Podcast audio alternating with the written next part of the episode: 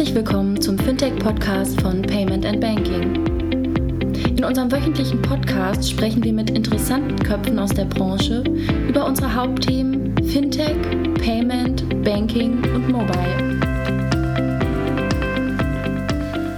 Hallo und herzlich willkommen zur 142. Ausgabe des Fintech-Podcasts von paymentbanking.com. Wir haben in dieser Woche ein kleines organisatorisches Problem, denn die Gäste, die wir eigentlich als äh, in dem Podcast haben sollten, haben kurzfristig abgesagt, aus äh, terminlichen Gründen. Worüber ich ehrlich gesagt auch gar nicht ähm, böse bin, weil ähm, ich hätte moderieren müssen und meine Stimme, wie ihr hört, ist nicht die beste. Wahrscheinlich hätte, ich, hätte die da gar nicht den Podcast länger überlebt. So deswegen haben wir uns entschieden, einen Podcast aus der Retorte zu nehmen, nochmal einen Teil ähm, von dem Content zurückzugreifen, von der PEX-Konferenz, von der Payment Exchange-Konferenz. Und wir haben uns entschieden, eines der Panels als Podcast zur Verfügung zu stellen, nämlich das äh, Thema äh, oder das Panel zum Thema Identifikationsmanagement, moderiert von André Bajorat. Wer bei dem Panel alles dabei ist, werdet ihr gleich hören von Arnulf Käse, der wie bei den Sonderpodcasts vorher auch schon äh, einführende Worte ähm, ähm, zu dem Thema gibt. Und ähm, bevor es jetzt gleich losgeht, nochmal den Dank an unseren Sponsoren, an Arkwright Consulting und Evi, dass sie uns unterstützen. Und äh, jetzt gebe ich gleich ab, weil meine Stimme hält nicht mehr lange durch, an Arnulf Käse. Wir machen jetzt weiter mit dem nächsten Panel. Im nächsten Panel geht es um Identität. Was heißt das? Also erstmal ist es eins dieser Themen, wo ähm, man vor ein, zwei Jahren so ein bisschen drüber sprach, vor zehn Jahren mal ganz viel, aber es war nicht so richtig hoffähig. Heute haben wir ein Panel, das wir gleich sehen, wo direkt mehrere Firmen antreten, die in dem Bereich sehr ernsthafte Lösungen aufbauen und die Welt auch nicht kampflos den Googles, Amazons, Facebooks überlassen wollen. Worum geht es bei dem ganzen Thema? Ich glaube, äh, meine Daten zumindest, ich glaube, unser aller Daten sind quer über die ganze Welt verteilt. Ja? Man kann sich nur noch fragen, äh, erstens habe ich noch den Zugriff oder die Hoheit über meine Daten und zweitens, wer hat sie noch alles? Der, die zweite Frage ist, wie komme ich da ran? Das geht meistens noch über Accounts und Passwörter. Und dann fängt es an zu knirschen. Ich habe mal sowas gelesen letztes Jahr, dass über 90 Prozent der Passwörter trivial sind von den Konsumenten. Die lauten 1, 2, 3, 4 oder 4, 3, 2, 1, werden noch kombiniert mit A, B, C, D, E, F und äh, ist, die sind so trivial, die sind die, die Mühe nicht wert, sie einzutippen. Und um das noch zu verschlimmern, nehmen die lieben Konsumenten dann auch noch die Möglichkeit wahr, auf sämtlichen Hunderten von Plattformen, wo sie Passwörter eintragen, überall das Gleiche zu nehmen. Damit, wenn dann mal so ein Hack passiert, wo irgendeine große Datenbank geknackt wird, gefühlt passiert das monatlich, dann so ein Domino-Effekt stattfindet und quasi aus dem einen Passwort auf dem einen Account alle anderen Accounts auch mitgehackt werden und auf einmal ist meine persönliche Identität von Adresse, keine Ahnung, Familienstand, äh, ob ich Familie habe und so weiter, Zahlungsdaten, Adresse, äh, Lieferadressen, alles im Darknet käuflich. So, da wird irgendjemand sich eine Lösung für ausdenken müssen. Wie das passieren könnte, wer das machen könnte, würde uns André mit seinem Panel vorstellen. André muss man eigentlich nicht vorstellen, ich tue trotzdem gerne.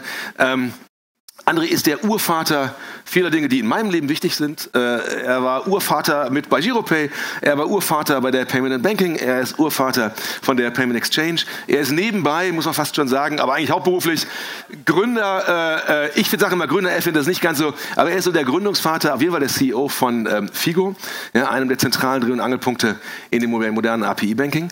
Und was für mich am wichtigsten ist, er ist einer der ehrlichsten Menschen auf dieser Welt, weil egal was ich ihn frage, und auch wenn es mir nicht gefällt, das ist meistens so, er wird mir immer sagen, was er wirklich denkt. Und das ist das Wertvollste, was es gibt. Und dafür ganz lieben Dank, André. Und ich bin gespannt, was ihr uns über Identität beibringt. Danke.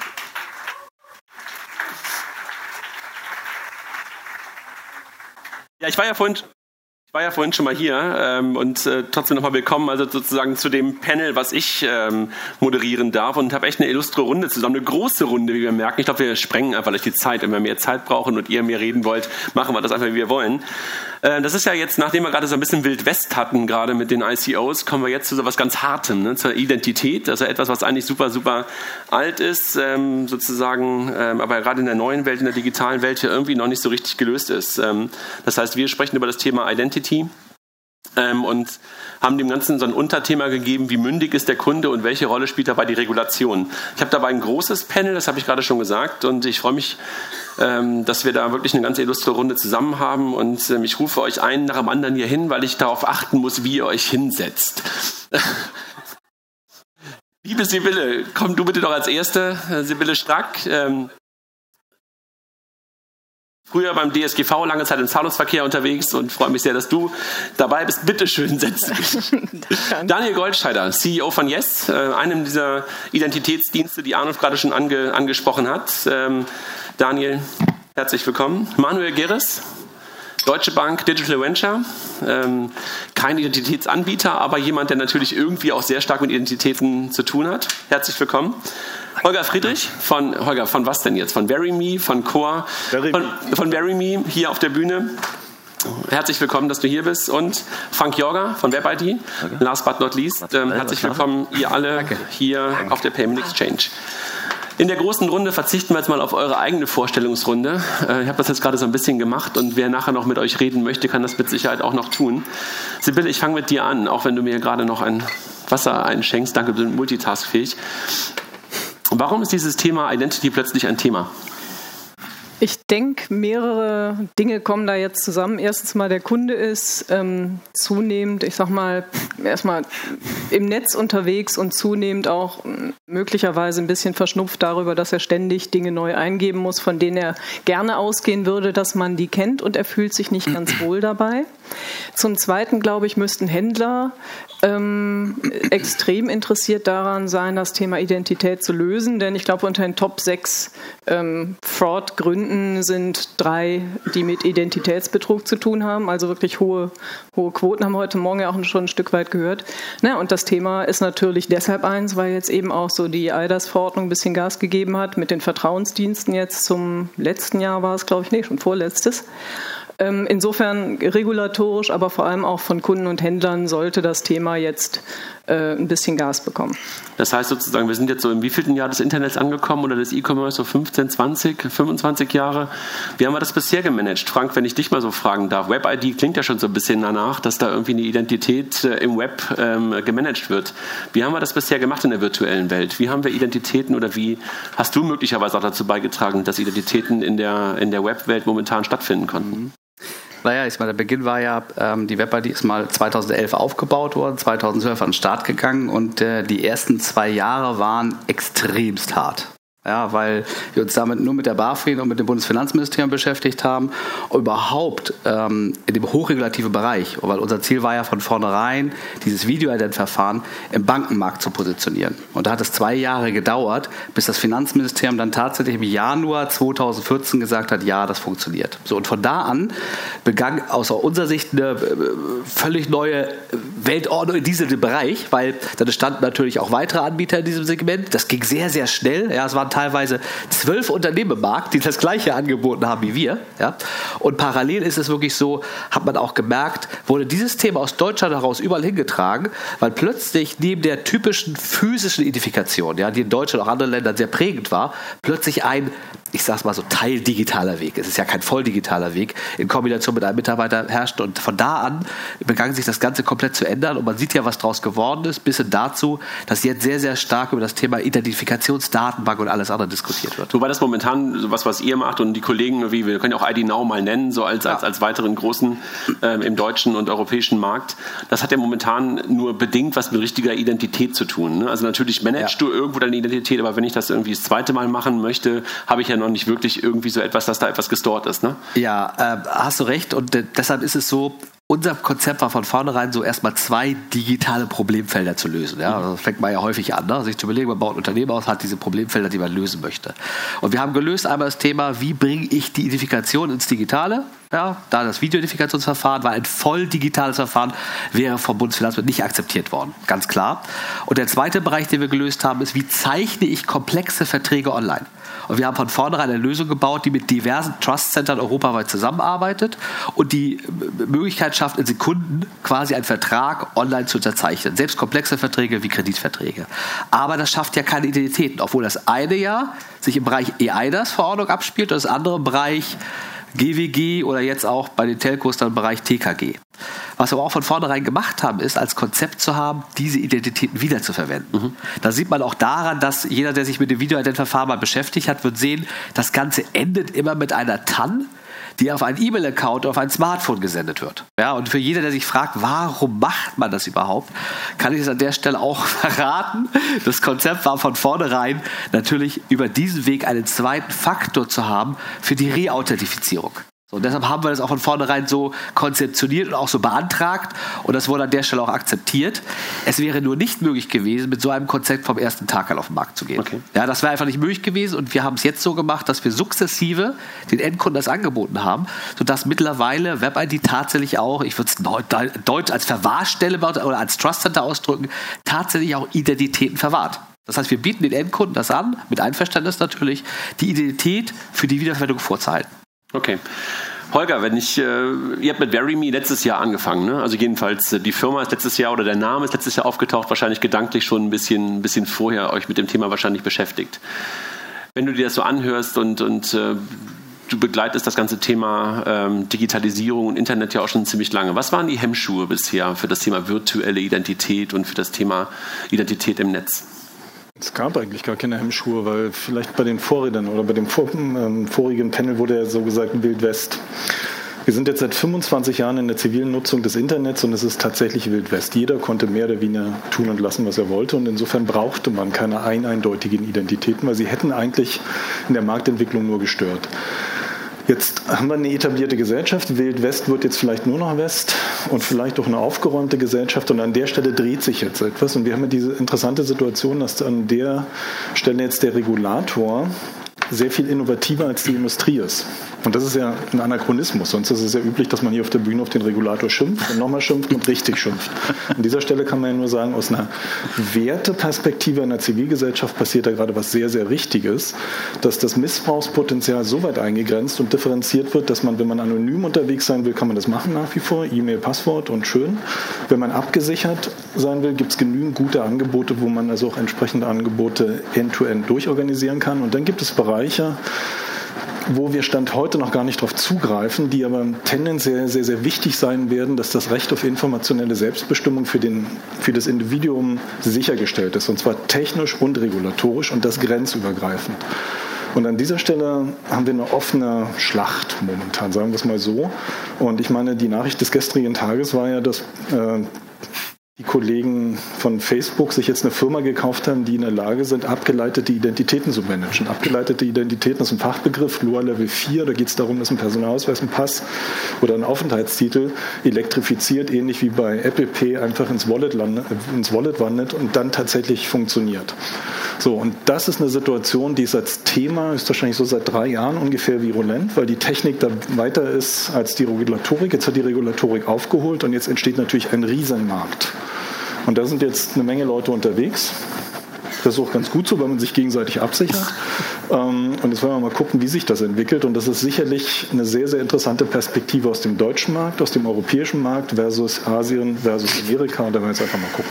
Das heißt also, Hemmschuhe gab es bisher gar nicht, sondern trotzdem haben sich ein paar Dinge im, im, im Markt gerade geändert. Und Daniel, die Frage an dich, nochmal so ein bisschen auch darauf aufbauend. Die Rahmenbedingungen, die sich gerade geändert haben, hat Sibylle gerade schon mal angesprochen, EIDAS, also Fachbegriffe, aber der eine oder andere würde es trotzdem, trotzdem kennen. Du hast viel über das GWG gesprochen und über, über andere Regulierungen. Was sind die Rahmenbedingungen aus deiner Perspektive, aus der Yes-Perspektive, die ja auch als Identitätsdienst unterwegs seid? Was hat sich verändert? Ja, also die EIDAS ist, ist genannt worden. Äh, für die, die nicht wissen, was die EIDAS ist, die EIDAS äh, regelt europaweit, wie Vertrauensdienste funktionieren. Ähm, das ist natürlich toll, weil ich jetzt nicht mehr in jedem Land äh, einen eigenen Standard oder noch schlimmer überhaupt. Können Sie mich hören? Irgendwie ist das ein bisschen. Okay. Intermittent, okay. Äh, also äh, das Schlimmste ist, wenn es überhaupt keinen Standard gibt. Also wenn man überhaupt nicht weiß, wann ist etwas denn äh, rechtlich verbindend und wann nicht. Ein bisschen besser ist, wenn es nationale Standards gibt und am besten ist natürlich, wenn es europaweite oder gar weltweite Standards gibt. Den weltweiten Standard haben wir noch nicht. Den europäischen, zumindest den EU-Standard haben wir. Ähm, das ist natürlich für alle, die in dem Feld tätig sind, entweder weil sie selber was aufbauen wollen oder nutznießen wollen, großartig. Ähm, die zweite Sache, die sich äh, zumindest für uns halt äh, ergeben hat, ist, dass wir mindestens so auch auf die PSD2 schielen, weil die PSD2 europaweit äh, reglementiert, dass Banken Schnittstellen schaffen müssen. Und in unserem Ansatz versuchen wir Nutz zu nießen davon, dass wir sagen, wenn ich eine starke Identität haben möchte, brauche ich auch einen starken Schlüssel, mit der ich diese starke Identität freigebe. Und aus unserer Sicht sind Banken ein hervorragender starker Schlüssel und das wird mit der PSD2 viel einfacher.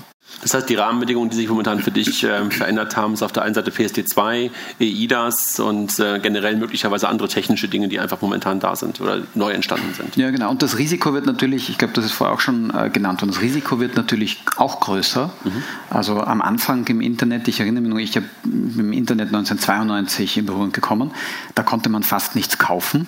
Ähm, äh, da haben wir ja auch rudimentäre Identität gehabt, 92. Also wir haben halt Elm und Pine verwendet und E-Mails geschickt. Und hinter meiner E-Mail-Adresse stand ja auch mein Name. Das war eine Identität, die war halt selbst deklariert. Und ich glaube, die zweite Welle war, dass man einen Schritt weiter gegangen ist und gesagt hat, okay, äh, wir ermöglichen E-Commerce und dieses Problem ist äh, jetzt sicherlich verbesserungsfähig und gerade hier muss man sagen verbesserungsfähig, aber ich würde sagen, es ist grundsätzlich gelöst. Also die wenigsten Händler hier liegen wahrscheinlich in der Nacht wach, weil sie sagen, meine Kunden wissen nicht, wie sie zahlen können. Ähm, das Thema Identität, ähm, das Thema rechtsverbindliche Unterschrift ist heute nicht gelöst. Also die wenigsten Mobilfunkverträge werden online abgeschlossen, weil wir so weit einfach noch nicht sind in der Digitalisierung. Manuel, wenn du auf das Thema drauf guckst, du bist jetzt kein Anbieter von digitaler Identität, also wie, wie drei neben dir sozusagen. Ähm, was ist für dich, wenn du auf das Thema digitale Identität drauf guckst, wer sind für dich momentan Anbieter und ähm, wen erwartest du noch in diesem Game, in diesem Game der digitalen Identität? Also vielleicht muss man sagen, wir kommen ja als Bahn gar nicht vom, vom äh, Identifizierungsaspekt, wie man es vielleicht erwartet. Wir sind ja mal eine Firma oder mittlerweile sehr digital unterwegs, haben wir überlegt, vorher hat man sich eine Fahrkarte gekauft, das war's. Wir wussten nicht, was das für ein Mensch ist, wir wussten nicht, was seine Hintergründe sind, gar nichts. Der ist einfach Bahn gefahren. Und ob ich die gekauft hat oder in diesem Zug saß, war uns eigentlich egal.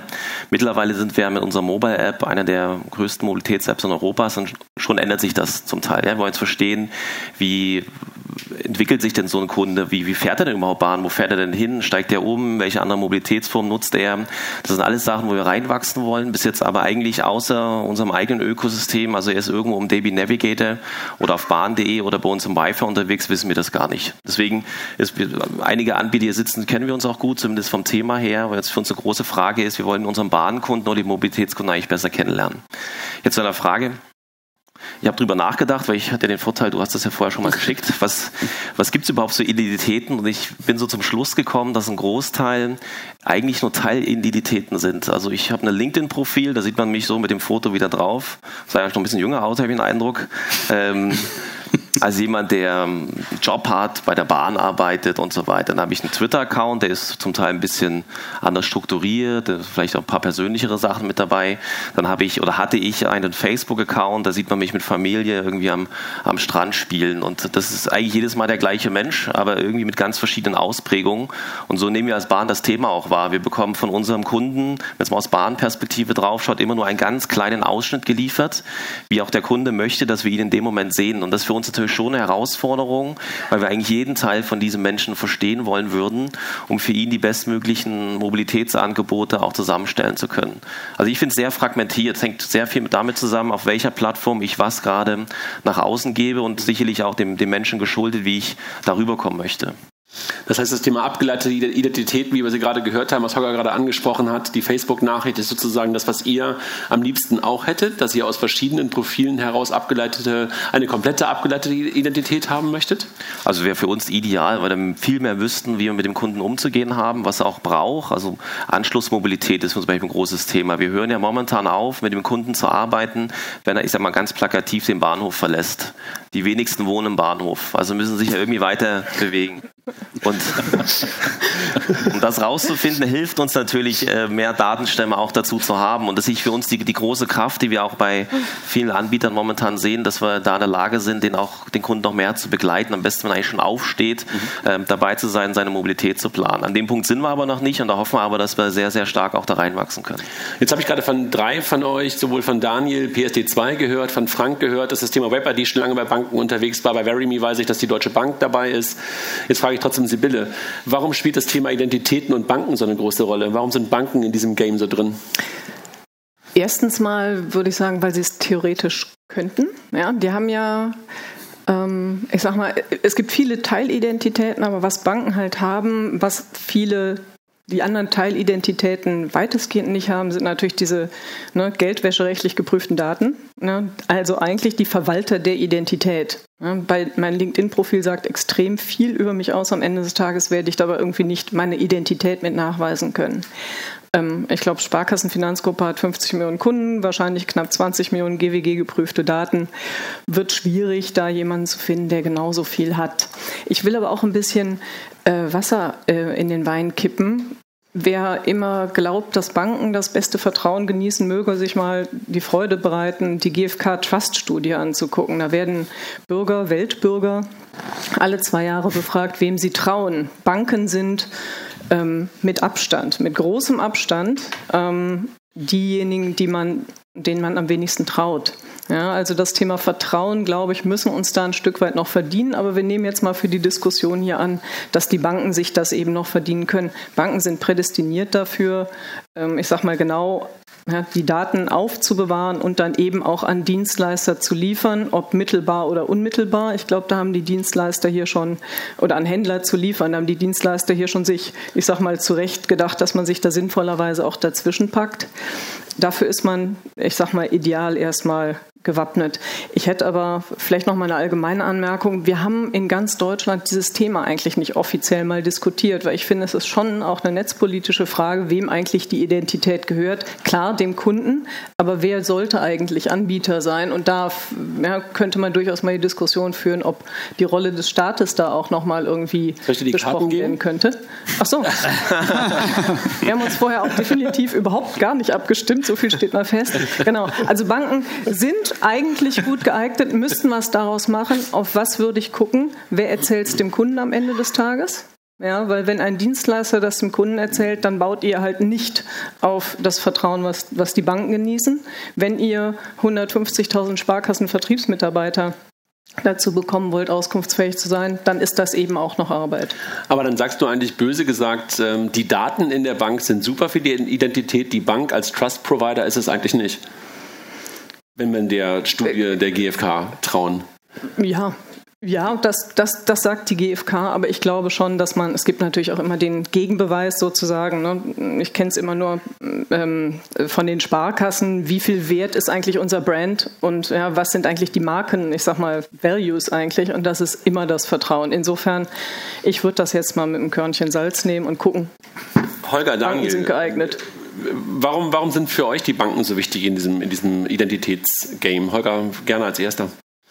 Also erstens denke ich nochmal vielleicht, um das aufzugeben, ich denke auch, dass das eine gesamtgesellschaftliche Debatte ist und es sollte nicht einer das Recht haben, mit Identitäten irgendwie umzugehen. Und ich denke, das eigentliche Produkt seit 4000 Jahren Kulturgeschichte von Banken ist der Handel mit Vertrauen. Also insofern, ja, das ist erschüttert, aber eigentlich ist es das Vertrauen und das Äquivalent dessen ist ja momentan Geld als Austausch größer. Also insofern, ich sehe das als temporäre Situation, aber da wandelt sich sicherlich was im Geschäftsmodell der Banken. Die Frage ist, wie schnell und mit welchem Verlust. Aber das ist eine andere Diskussion. Ähm, bei uns spielen Banken eigentlich entweder eine sehr, sehr untergeordnete oder eigentlich gar keine Rolle, weil die Informationen, die Banken haben, sind per se sehr, sehr vertraulich. Und ähm, wenn wir mit diesen abgestuften Identitäten umgehen wollen, dann wollen wir sicherlich an der einen oder anderen Stelle uns authentifizieren, aber wollen wir deswegen jetzt unsere Solvenz oder unsere Kontonummer mittransportieren? Nein, also nur im speziellen Fall. Und insofern muss das aus dieser Gleichung rausgekürzt werden. Und deswegen war ja auch die sehr grundsätzliche Überlegung, dass man alle wesentlichen Teilnehmer dieser Diskussion, ob jetzt wirtschaftlich interessiert oder gesamtgesellschaftlich, einlädt. So, und das heißt, die Zivilgesellschaften im Chaos Computer Club, Netzpolitik.org, also all diesen Diskutanten, dann die Wissenschaft mit Fraunhofer und, und, und, bei der Politik die entsprechenden Ministerien und nachgeordneten Behörden und dann in der Wirtschaft auch die Banken, aber nicht ausschließlich. Deswegen eben Versicherung, deswegen Logistik, deswegen Telekommunikation. Und es ist sehr aus der Insicht sehr, sehr interessant zu sehen und eine der Lifetime Opportunities für mich. Ja. Ähm, zu sehen, mit welchen inhaltlichen Schwierigkeiten dort gekämpft wird, weil die Sicht auf das Thema, ja, also die meisten Bahnkunden wohnen halt nicht im Bahnhof. Was passiert hinter dem Bahnhof? Und das hat ja eine Bank genauso wie eine Versicherung, wie ein Telekommunikationsunternehmen, wie das jetzt inhaltlich diskutiert wird und mit welchen Schmerzen.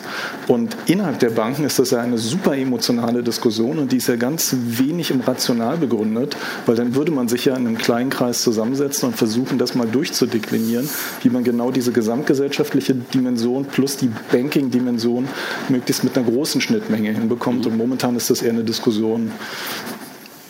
Das berichtet vielleicht die Kollegin. Also äh, Holger, du hast ja schon vorher gesprochen von dem Announcement von Facebook, dass die jetzt einen Identitätsanbieter äh, gekauft haben.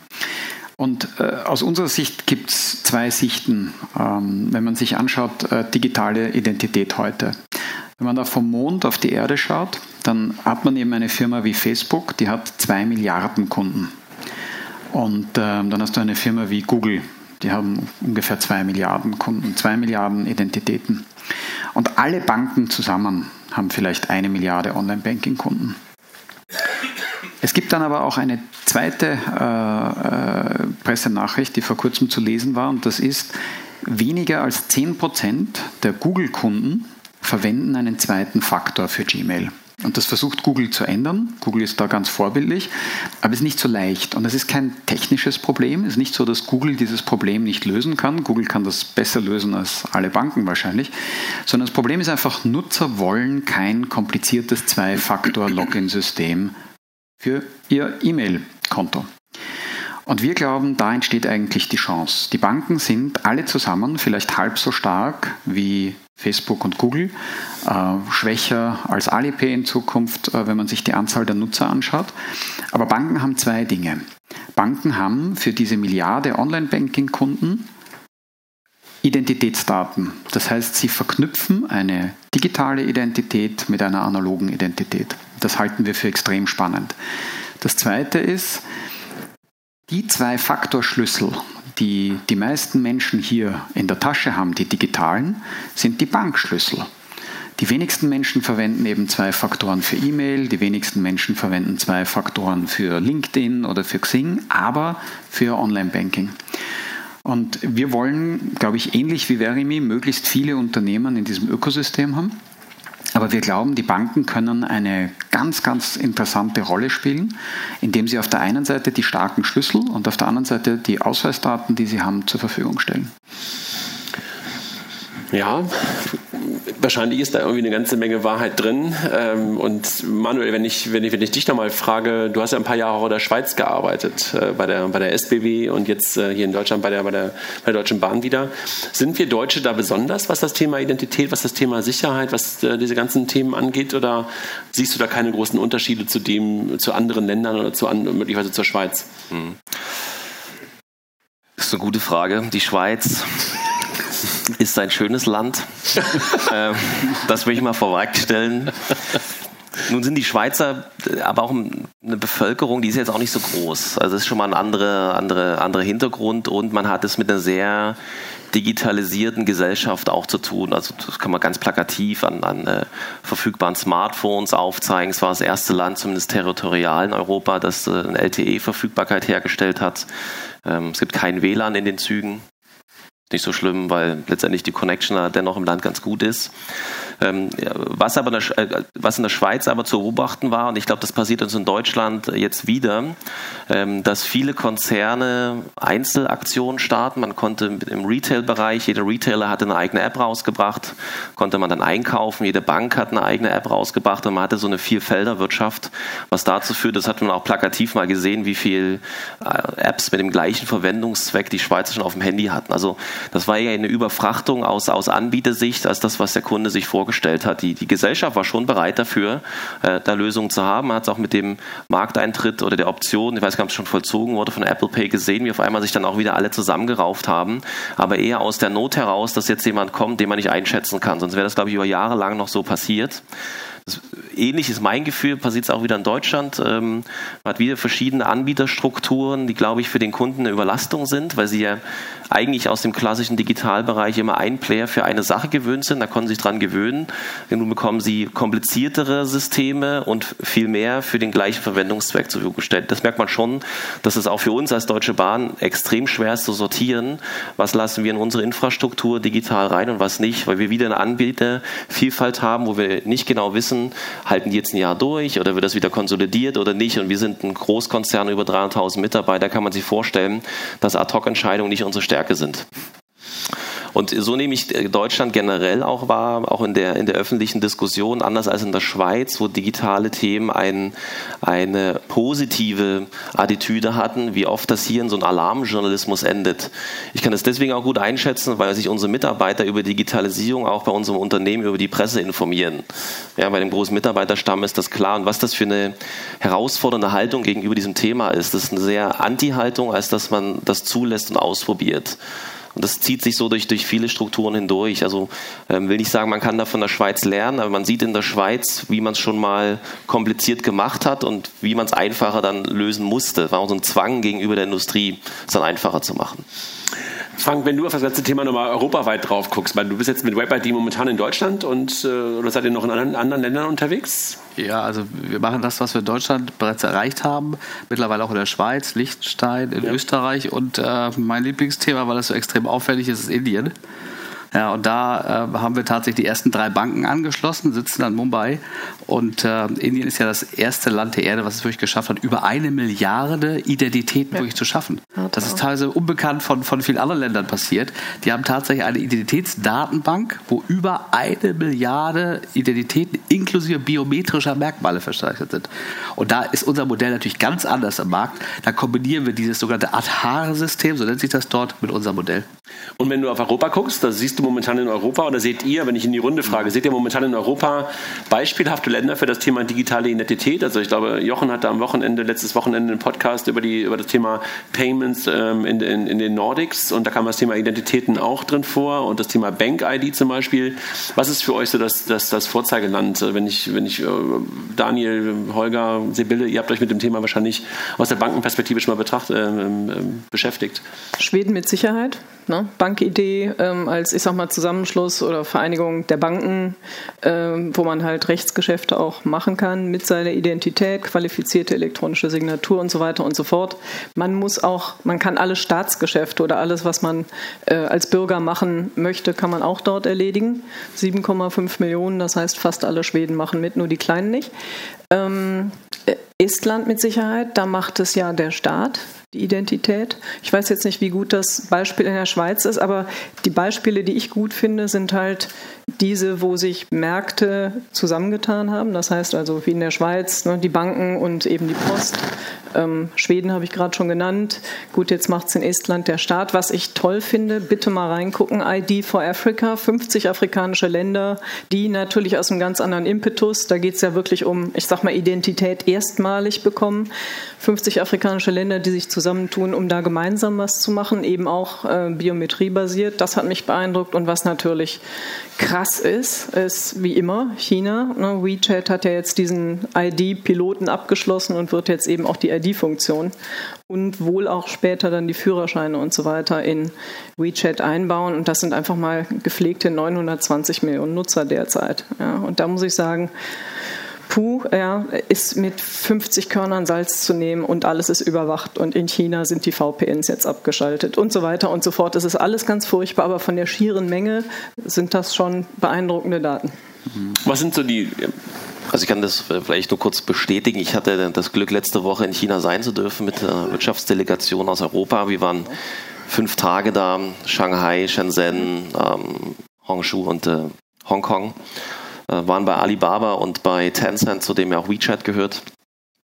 Es vielen darüber unterhalten auf der Rückreise, Anschlussfähigkeit Europas und so weiter. Das äh, können wir nicht vergessen, diese Diskussion, wenn du siehst, wie für alle herausragenden Technologietrends ganze Städte gebaut wurden. Ähm, ich fand es bei den Chinesen schon interessant, wie tief das in der DNA der, der Gesellschaft schon drin ist, dass das gar kein Thema ist, darüber zu reden, sondern dass für die Chinesen großer Vorteil ist, so eine Technologie nutzen zu können. Und die Vorteile sind für sie so groß, dass sie die Fragestellung, die sich so und so da ja relativ bescheiden erklären lässt, was Datenschutz und Regulierung angeht, fast gar nicht stellt. Ja, du hast ähm, da keine Zivilgesellschaft, insofern. Ja. Und, aber interessant zu beobachten, mal schauen, wie sich es entwickelt. So einer der großen Trends, so Following the Chinese Customer, wenn man jetzt in München landet am Flughafen, das ist so erste Ausprägung, wo man schon sieht, dass also gerade für die Chinesen auch hier in Deutschland an den ersten Terminals, ähm, da war es jetzt im Duty Free, sicher erstmal ein kleiner Ausschnitt. Die Kollegen von Wirecard haben ja Alipay nach Deutschland gebracht. Genau, man sieht schon, dass das so weitergeht. Die stoßen mit ihren Themen ja schon ihre, an ihre Landesgrenzen dran. Ich kann es nicht technologisch beurteilen, wie gut das ist. Wir haben uns die Apps da angeschaut. Wir sind auch mit denen die fünf Tage äh, durch China gereist. Wir brauchten nicht einmal irgendwas anderes außer diese App. Ähm, auch QR-Code hat da nochmal eine andere Relevanz gehabt, dass wir das kennen oder überhaupt noch wahrnehmen. Ähm, kann nur empfehlen, wenn man sich dafür interessiert, das mal anzugucken und wo das keine Prototypen und wir probieren mal was aus und lass uns mal alle zusammenraufen Aktion ist, sondern das gesellschaftlich eine, ein, ein Standard ist. Sehr spannend. Holger, du hattest gerade noch eine Anmerkung. Also als Techniker kann ich da Manuel nur recht geben. Das ist also allerfeinste Technik, brillant durchgemanagt. Nichtsdestotrotz ist es planwirtschaftlich, sehr smart und endproduktorientiert durchgemanagt. Ja, also check. Aber genau aus diesem gesamtgesellschaftlichen Aspekt denke ich, aus einer europäischen Perspektive, don't touch weil es läuft darauf hinaus, dass es ein Social Scoring gibt und dass darüber gesamtgesellschaftlich eine Bewegung gesteuert wird und das ist so gegen jeden Grundsatz der Aufklärung und dagegen sollten wir uns verwahren. So, also ganz grundsätzlich. Ähm, das heißt aber jetzt nicht, dass wir dass wir uns an dieser Stelle jetzt maschinenstürmend verhalten sollten, sondern ganz im Gegenteil. Wir sollten uns eigentlich auf das besinnen, was wir gut können, nämlich denken und dann noch einen Plan machen und dann exekutieren. Und gerade weil wir, wir sitzen ja hier im ehemaligen Zentralkomitee der Sozialistischen Einheitspartei Deutschlands, in dessen das Politbüro etwas zu sagen hatte und der erste Generalsekretär. Ähm, und mich erinnert die Situation so ein bisschen an 1988 oder an 1955. Und wenn man so darüber spricht, wenn man dann 1988 irgendwie einem Parteisekretär oder wem auch immer im Zentralkomitee gesagt hätte, lass uns mal darüber nachdenken, dass die Mauer demnächst umfällt und dass da irgendwas passiert und dass das was damit zu tun hat, dass wir nicht effizient genug agieren, dann wäre man in Bautzen gelandet oder in Hohenschönhausen und dann höchstwahrscheinlich noch teuer verkauft um das Westgeld zu bekommen. 1955 wäre man höchstwahrscheinlich nach Sibirien gegangen oder hätte es vielleicht auch nicht überlebt oder länger in Bautzen gesessen. Und die Frage ist, wie wir mit dieser Situation umgehen, weil da läuft was auseinander, nämlich die Geschwindigkeit der technologischen Entwicklung und der Möglichkeiten und die Geschwindigkeit unserer, des organisatorischen Reifegrades in großen Konzernen oder Organisationen oder auch in unserer Gesellschaft. Und wenn wir uns an der Stelle anschauen, was so in den Koalitionsverhandlungen passiert, sehr interessant. Und wenn wir uns eben so bestimmte Diskussionen in großen Corporates anschauen, und ich sehe das ja bei Verimi, also da sind ja alle Großen dabei, und wie mühsam diese Diskussion ist, weil da der Status quo auch verteidigt wird, dann stehen wir da vor einer echt spannenden Herausforderung. Insofern bin ich komplett bei dir. Die müssten eigentlich alle in Flüge gepackt werden, ab nach China, guckt, was da technisch geht, guckt aber, fahrt dann auch mal in den Knast nach China, ja, was dort geht. Ähm, und dann lasst uns nochmal diskutieren. So, und vielleicht dynamisiert es dann noch bestimmte Diskussionen, weil Stand heute leisten wir uns auch auf einem hohen Status quo bestimmte Diskussionen, wo ich so aus einer persönlichen, sehr, sehr individuellen Perspektive sage, das kann nicht gut sein für uns. Du hattest gerade noch was, ähm, Daniel. Ja, also wir sind natürlich auch große Fans von BankID. Das Lustige ist, es gibt BankID nicht nur in Schweden, sondern es gibt ja zwei Länder, die beide ein System haben, das BankID heißt und das ist nicht kompatibel. Und äh, wir sind genauso auch Fans äh, von IDIN in Holland zum Beispiel und äh, wir sind auch Fans von Verimi in Deutschland. Also wir glauben, dass es wirklich sinnvoll ist, dass sich diese, Pocket, dass diese Pockets entstehen, wo ähm, Daten verfügbar gemacht werden. Und äh, wenn man das im Payment anschaut, es erinnert halt noch ein bisschen an Bank America. Also es ist ein bisschen so, es gibt halt in einem Land ein System, das in einem Land gut funktioniert. Und ähm, äh, Punkt, wo ich ein bisschen widersprechen würde, bei Verimi sind halt nicht alle Großen dabei. Also es gibt halt äh, nicht nur die Allianz und es gibt halt nicht nur die Lufthansa. Ähm, und wir glauben eben, es gibt eine, eine Chance, diese äh, Unternehmen, die Daten haben, Unternehmen, wo Endkunden wollen, dass diese Daten zur Verfügung gestellt werden, die zusammenzubringen. Und das ist eigentlich unser Ansatz. Also wir haben nicht den Ansatz, selber Daten zu speichern, sondern nur den Ansatz, diese Dinge hoffentlich auf eine intelligente Art miteinander zu verknüpfen. Ähm, wir wollen also Bank-ID nicht neu erfinden oder IDIN nicht neu erfinden, sondern eher schauen, dass das miteinander besser, äh, besser funktioniert. Manuel, wenn du also das vielleicht, um das ganz kurz, entschuldige, aber um das ganz kurz zu bestehen, also komplett richtig. Und da ist auch also höchste Bereitschaft, auf gutem Niveau fair miteinander zu interagieren. Also, und äh, sehr grundsätzlich gehen wir auch davon aus, dass es keine zentralen Pools an Identitäten geben darf. Das hat wieder was mit Ethik, Werten und Informa äh, dem Recht der informationellen Selbstbestimmung zu tun. Und insofern wird da die technische Entwicklung, gerade was so die Subledger-Technologien betrifft, in den nächsten fünf Jahren eine extrem hohe Dynamik zeigen in den Geschäftsmodellen, in den Anschlüssen und, und, und. Und das ist ja eine super spannende Diskussion. Und Dani, wir sitzen jetzt, wie Sie das dritte Mal gemeinsam auf einer Bühne. Und um das an dieser Stelle nochmal zu sagen, weil da ab und zu ja ein bisschen was unterstellt wird, wir gehen da sehr sauber miteinander um. Das wird in Zukunft so sein. Nee, da habt ihr auch Puffer zwischen Manuel. Ne? Manuel, nochmal, wenn, wenn du ja. das so anhörst, du hörst jetzt momentan von der, von der rechten Seite irgendwie Yes, von der linken Seite Very Me ähm, und äh, ganz von links irgendwie WebID und ähm, wie, wie siehst du das, also aus der, aus der Bahnperspektive? Mhm. Ähm, und du hast ja gerade schon gesagt, die Schweizer haben das irgendwie auf die Reihe bekommen, dann teilweise Dinge dann doch wieder zusammenzuführen. Wir haben jetzt gerade von Schweden und von Norwegen und von, von Estland gehört, wo es irgendwie auch zentrale Lösungen gibt. Was würdest du dir wünschen? Also auf der einen Seite für Deutschland und dann angefügt die Frage, kann man in so einer digitalen Welt überhaupt noch national denken? Also erste was ich mir wünschen würde, ist, äh, jetzt muss ich die Absprungbasis Deutsche Bahn äh, nochmal bringen. Nicht das Unternehmen per se, aber wir haben alles, was es in der Gesellschaft gibt, als Kunden. Die kommen aus allen Herren Ländern, alle Altersstrukturen, alle demografischen Hintergründe und so weiter.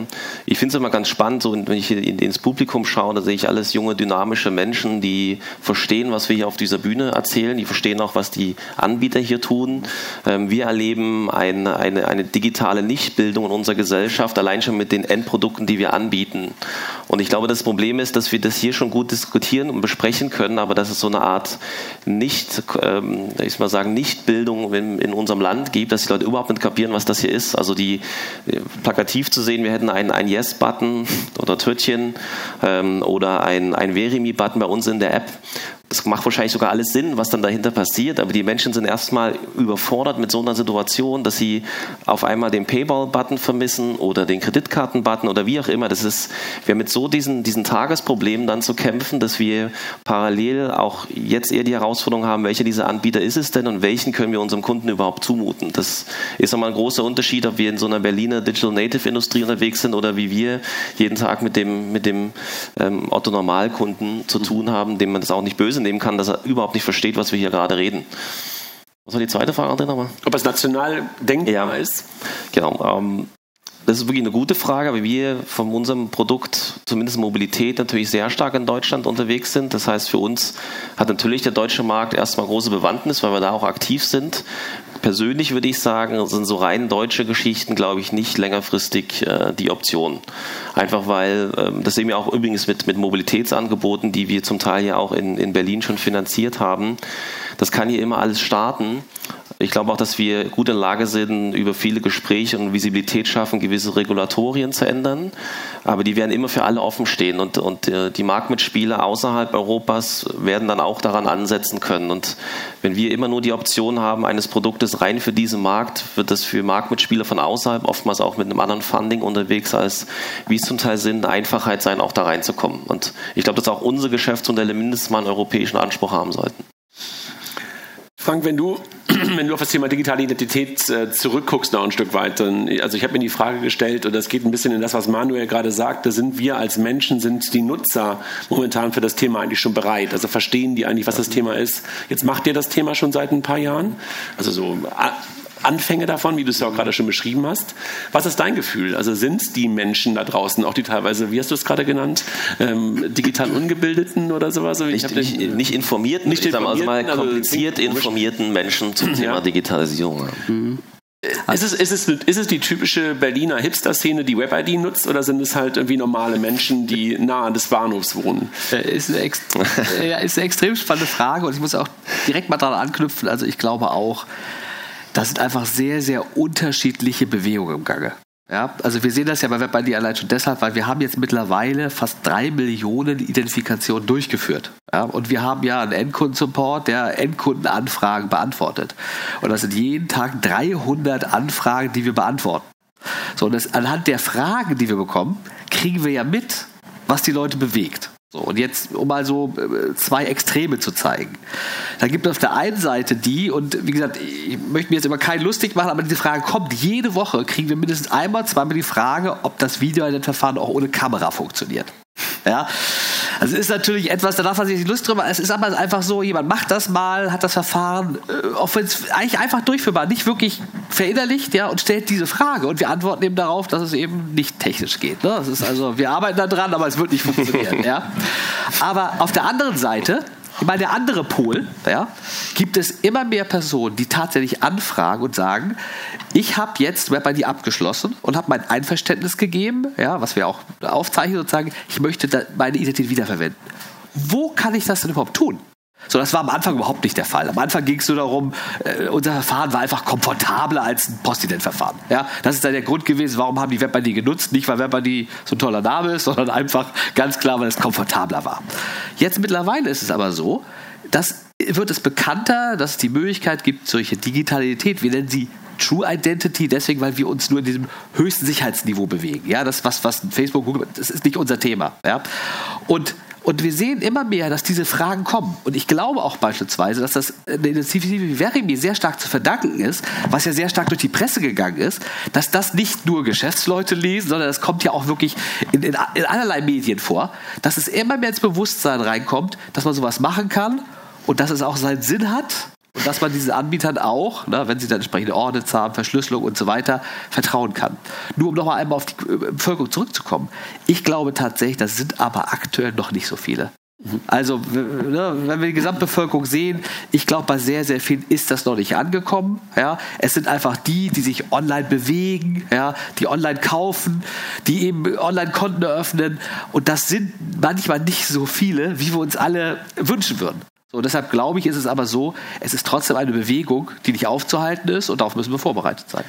Jetzt spricht Frank von der Bewegung und von den Menschen, die das dann immer wieder nutzen wollen. Und ich möchte gerne an euch alle nochmal die Frage stellen, ähm, einfach ein Jahr weiter, weiter gedacht und hoffen wir mal, dass wir nächstes Jahr im Januar dann vielleicht wieder hier sind. Äh, wo stehen wir da mit dem Thema? Sitzen wir dann, ist das Thema Identitäten dann hier bei vielen, vielen Händlern angekommen? Ist das viel mehr in der Breite angekommen? Hast du nicht drei Millionen Identifikationen, sondern möglicherweise 15 Millionen Identifikationen oder gar keine mehr, weil es plötzlich Very Me und Yes gibt? Also, wo stehen wir, Sibylle, wenn ich bei dir anfange und ihr könnt dann sozusagen, weil Sibylle die erste ist, schon mal überlegen, was euer Fazit ist für das, für das nächste Jahr. Genau, ähm, ja, vielleicht mal Reality-Check. Ich war ja vorher mal zuständig für die Einführung auch von Zahlungsverkehrsprodukten beim Kunden und ähm, ich fliege jetzt eine kleine Kurve und ähm, das ist ein bisschen erklärungsbedürftig, aber irgendwie eigentlich nicht sehr. Und wir haben in den letzten Jahren schon gesehen, dass die Dinge beim Kunden nicht so richtig gut funktionieren, wenn das nur einer tut, auch wenn das wirklich viele sind. Also vielleicht mal, ich gucke nur auf die letzten fünf Jahre. Wir hatten GiroGo, das Prepaid-Verfahren, nur die Sparkassen haben es gemacht, hat es funktioniert. Hm.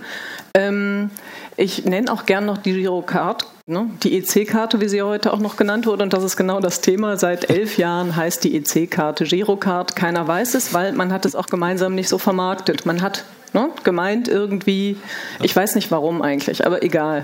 Und das dritte ist jetzt eben das Thema PayDirect, was ja auch, ich sag mal, ne, spät kam, dann hm, hm, hm.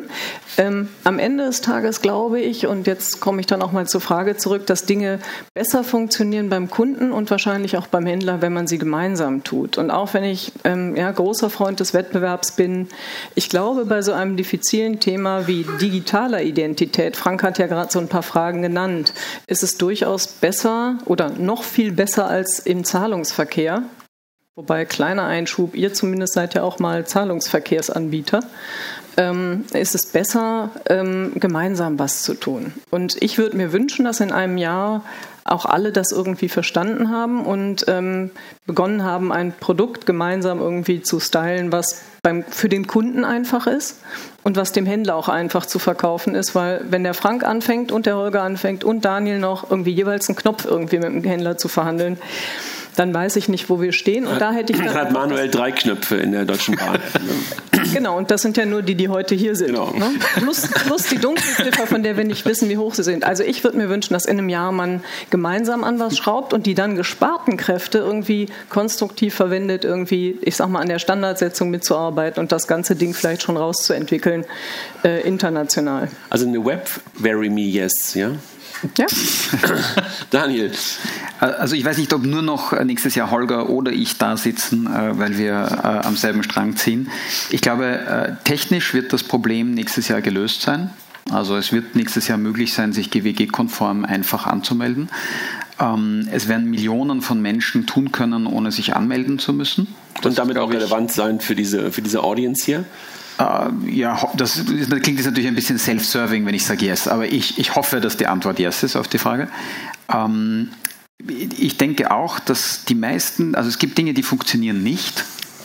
Wenn es nicht funktioniert, dann sind wir alle, wie wir hier sitzen, unglücklich, wahrscheinlich inklusive Deutsche Bahn, die sich einfach als Abnehmer eine gute Lösung wünschen würde. Wenn es funktioniert, ist aber, glaube ich, ziemlich klar, die meisten Dinge brauchen länger, als man denkt.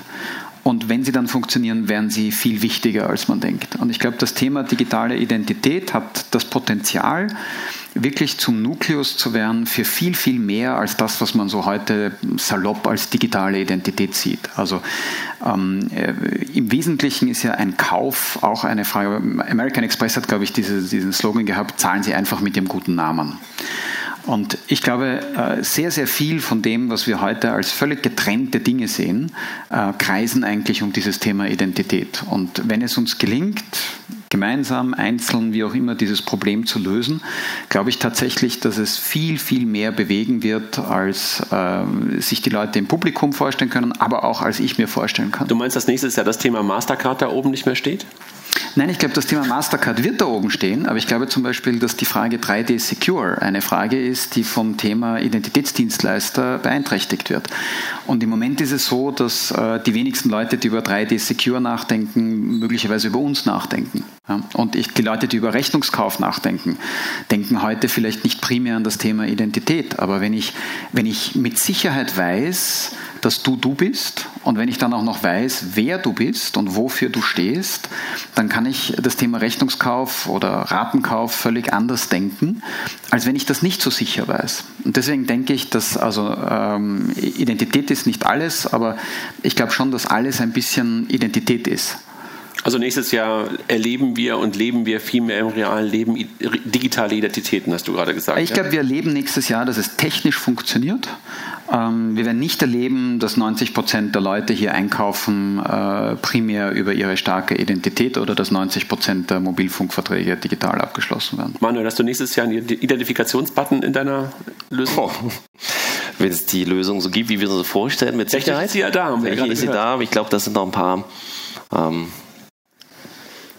Verbesserungen durchaus denkbar, um das. Ähm, ja. Und es war so schön neben dir bis. Ja, äh, er kann Holger Ich glaube, äh, also wir können es ja mal andersrum spielen. Ich komme gleich. Ja. Wir, wir können es ja mal andersrum. Wir verarzten gemeinsam, oder?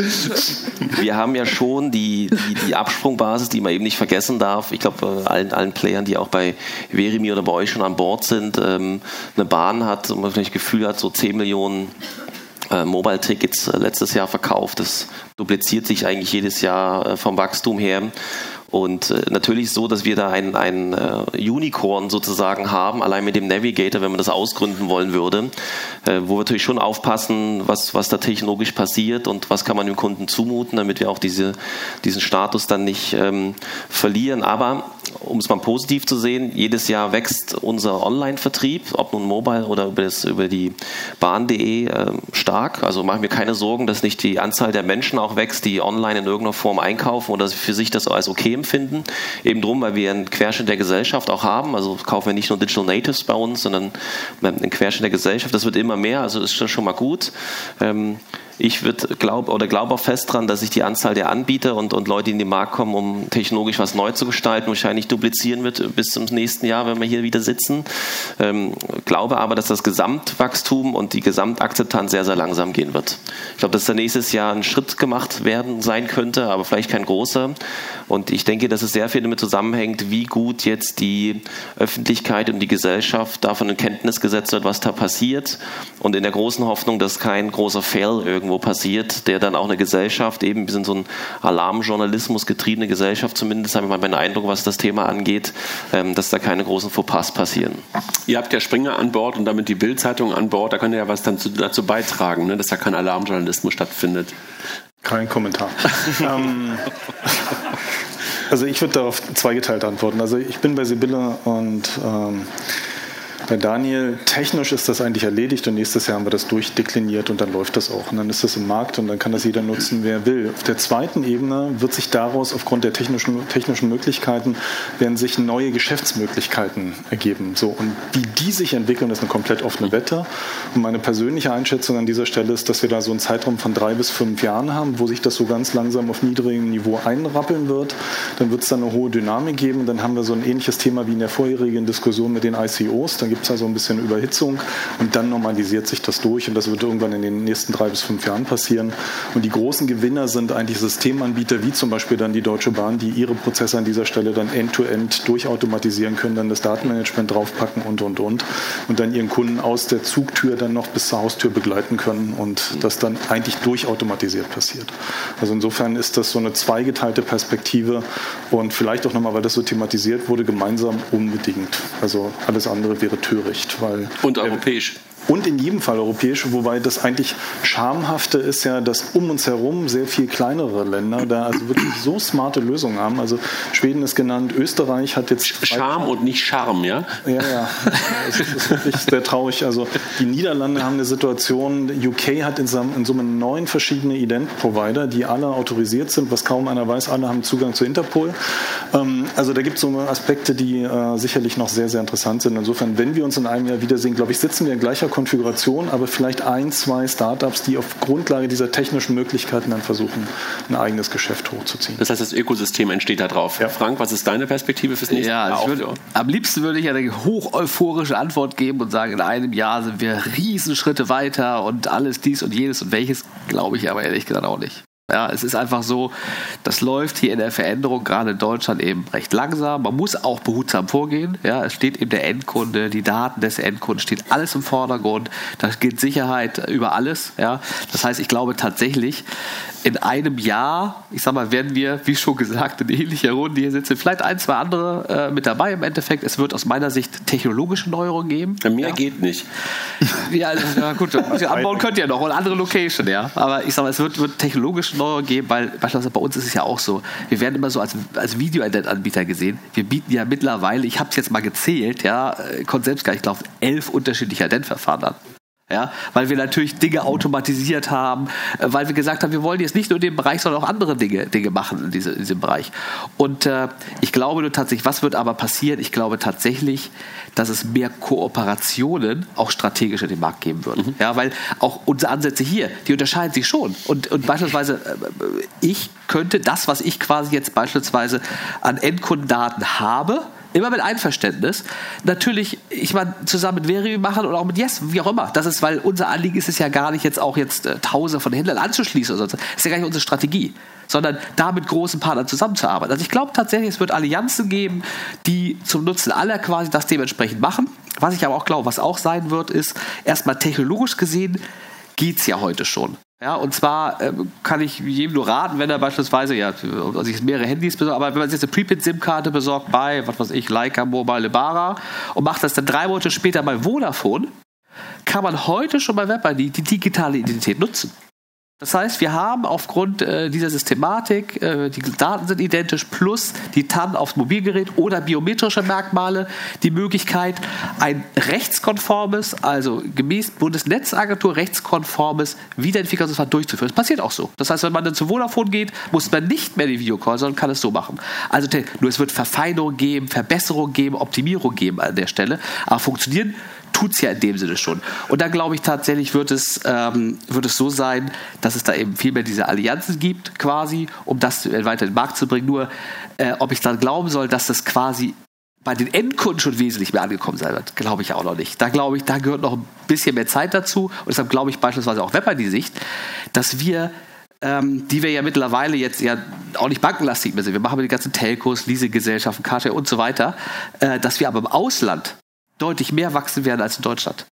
Weil ich sehe einfach, dass einfach, und ich meine, wir sind ja ein Unternehmen, was dort auftritt, dass dort einfach deutlich weniger Hürden bestehen zum Teil. Und man muss ganz klar sagen, dass auch die Endkunden dort eher bereit sind, sich neuen Dingen zu stellen, als in Deutschland der Fall ist. Man muss, man muss sich jedem Markt anpassen und deshalb glaube ich tatsächlich, werden wir dann in ähnlicher Runde Hoffentlich. Wir sehen nächstes Jahr wieder. Also das heißt, wir sehen nächstes Jahr mehr Allianzen, mehr Kooperationen. Wir sehen das Thema irgendwo schon im Markt, technisch gelöst, aber noch nicht in der breiten Masse. Äh, das Thema Zahlungsverkehr, Payment wird da irgendwo auch mit reinfließen, beziehungsweise wird irgendwie ein Bestandteil davon sein. Manuel weiß noch nicht ganz genau, ob er seinen Kunden zumuten wird. Ähm, möglicherweise schon. Ähm, mal gucken. Und äh, WebID wird weiter ins Ausland wachsen.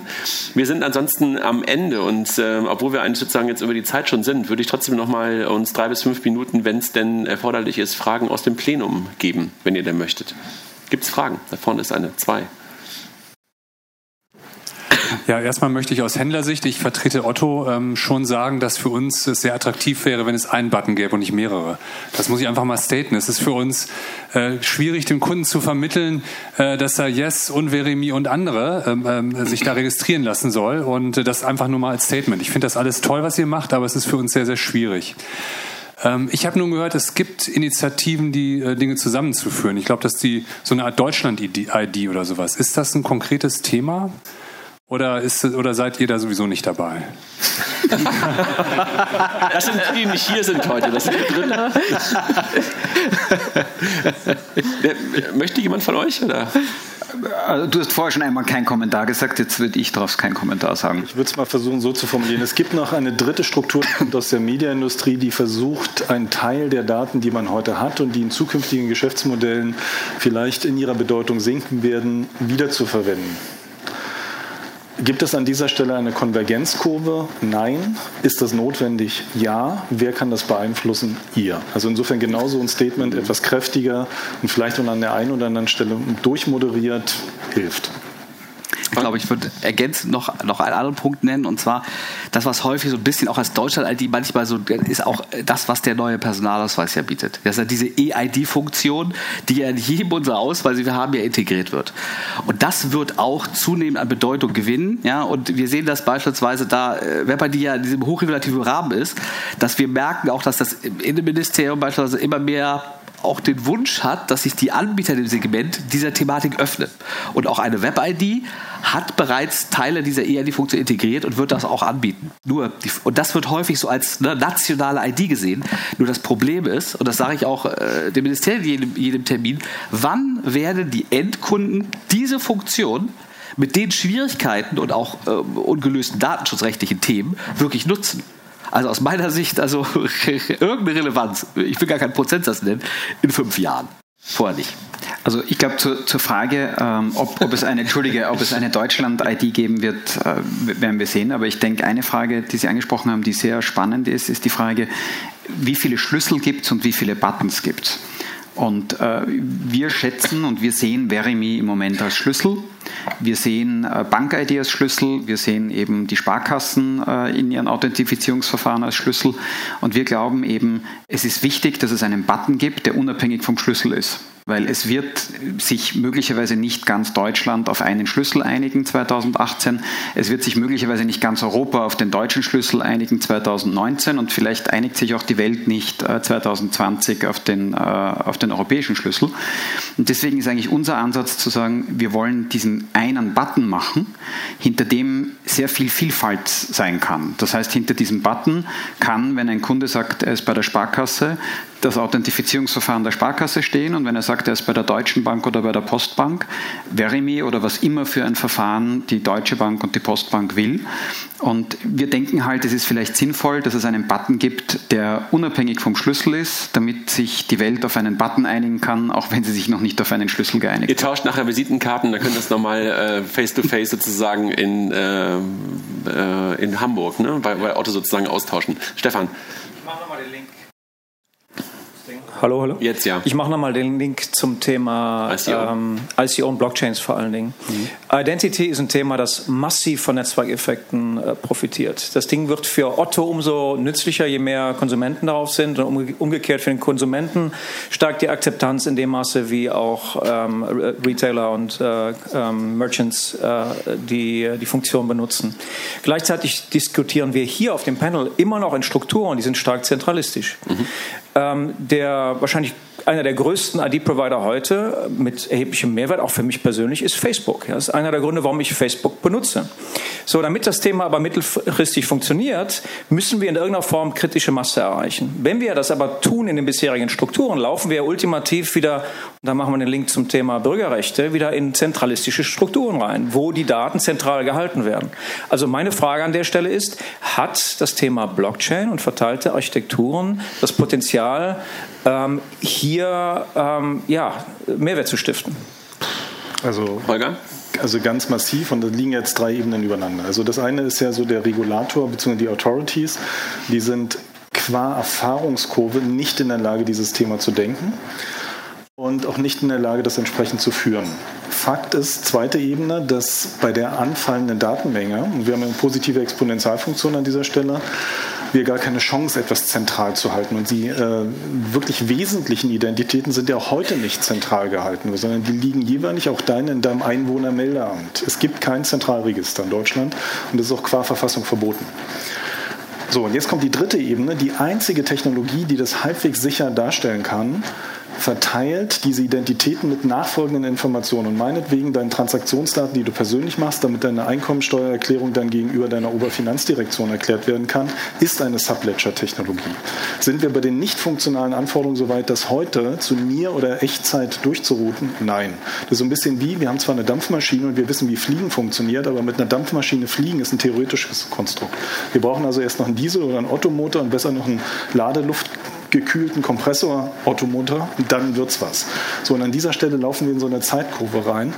Und deswegen wird es erstmal auf Basis anderer Technologien und Konzepte, und das ist ja genau dieser Systemwettbewerb und gar nicht Streit, auf Basis anderer Konzepte eine Konzentration geben, damit ein Angebot an beispielsweise Retailer wie Otto, aber mittelfristig wird es in Subledger-Technologien wandern müssen, damit genau diese Echtzeitsituationen sichergestellt sind. Dafür brauchen wir aber andere Gesetze und ein anderes ethisches Verständnis. Soweit sind wir noch nicht. Ja, die digitale Aufklärung in der Gesellschaft. Und an dieser Stelle stehen wir vor echten Herausforderungen. Und das ist nichts, was wir in, also jetzt mal realistisch in fünf Jahren geklärt bekommen. Radio Erevan sagt im Prinzip ja.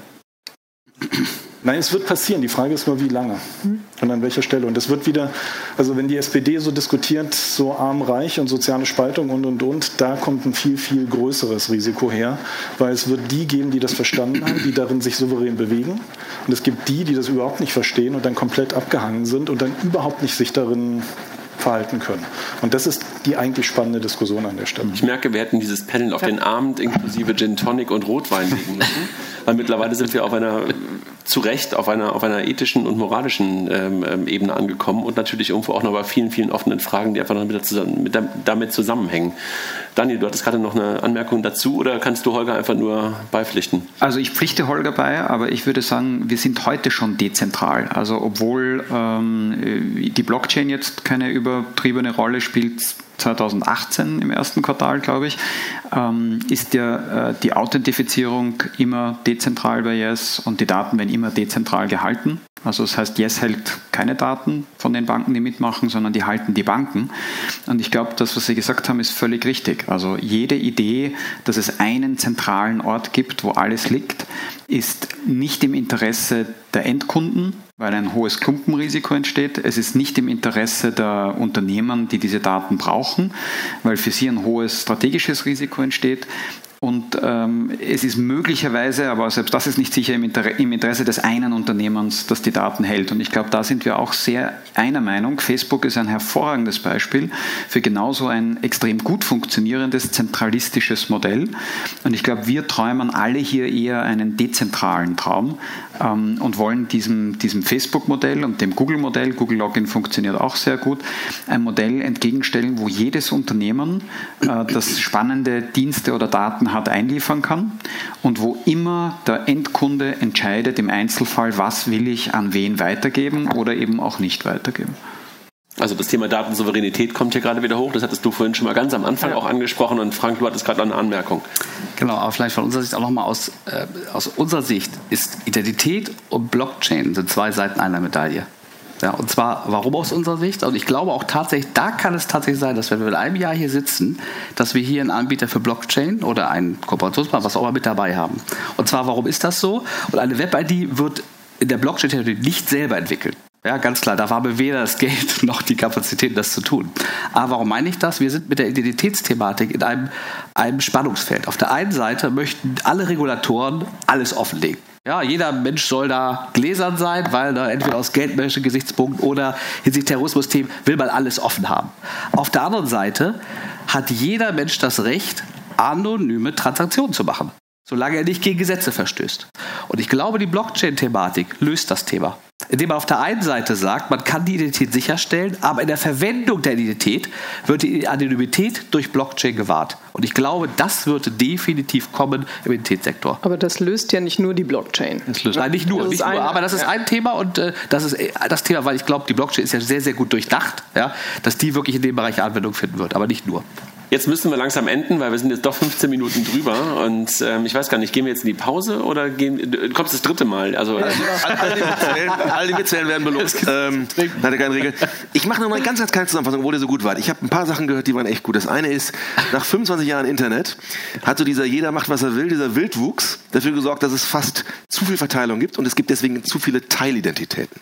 Das ist irgendwie ganz schick, klappt auch für Facebook und so weiter, reicht aber nicht für die Zukunft. Für die Zukunft brauchen wir was Größeres. Und das kann vielleicht eine staatliche Rolle übernehmen. Da scheint dann Sibylle die Hand für zu heben. Das schaffen hoffentlich unternehmerische Lösungen wie von euch beiden, also von euch dreien vielmehr. Das Einzige, was ich an euch, wie an euch in dem Raum geben möchte, ist das Einzige, was uns nicht helfen wird, ist, wenn wir alle im Versuch, das epische Versagen, Scheitern zu verhindern, ja, äh, taktisch gar nichts machen. Und dafür sind wir Deutschen kulturell völlig prädestiniert, solange wir uns mal reden, was passieren könnte, wenn es denn wäre. Und das Einzige, was dann stattfinden wird, und ich arbeite mein Leben lang schon für amerikanische Unternehmen, aus dem Grunde, die kriegen es eben gebacken, weil die sich erst überlegen, wie könnte es klappen und dann, wie mache ich es richtiger an der Stelle. Und deswegen für alle hier im Raum, deswegen gerade, ihr macht das alles schon richtig. Ja? Wenn wir nicht wollen, dass dieses Thema defaultet, wie jedes andere digitale Thema auch in Silicon Valley, dann müsst ihr den Hintern hochkriegen und dann müsst ihr bei Otto und bei jedem anderen Händler von mir aus fünf Buttons einbauen. Ihr baut ja auch vier Zahlungsarten ein. Ja? Weil ansonsten bleibt einfach nur über, dass es zentral wird. Er macht euren außerhalb unserer. Ja, ja. Mal ganz im Ernst. Das, das ist das Einzige, was ich mal sagen muss. Sonst würde ich mal sagen, ihr müsst alle mehr Gas geben, weil ihr müsst die Aufgabe lösen, dass es der Kunde versteht. Und ja, der deutsche Kunde versteht ungern und es dauert auch länger und so weiter. Und trotzdem kann man ihm die Sachen erklären, wenn man es denn richtig genug macht und den Fokus hat. Aber ihr müsst es einbauen und ihr müsst es richtig bauen. Und damit haben wir uns die Kaffeepause verdient, bis um kurz nach halb. Danke. Ganz lieben Dank euch.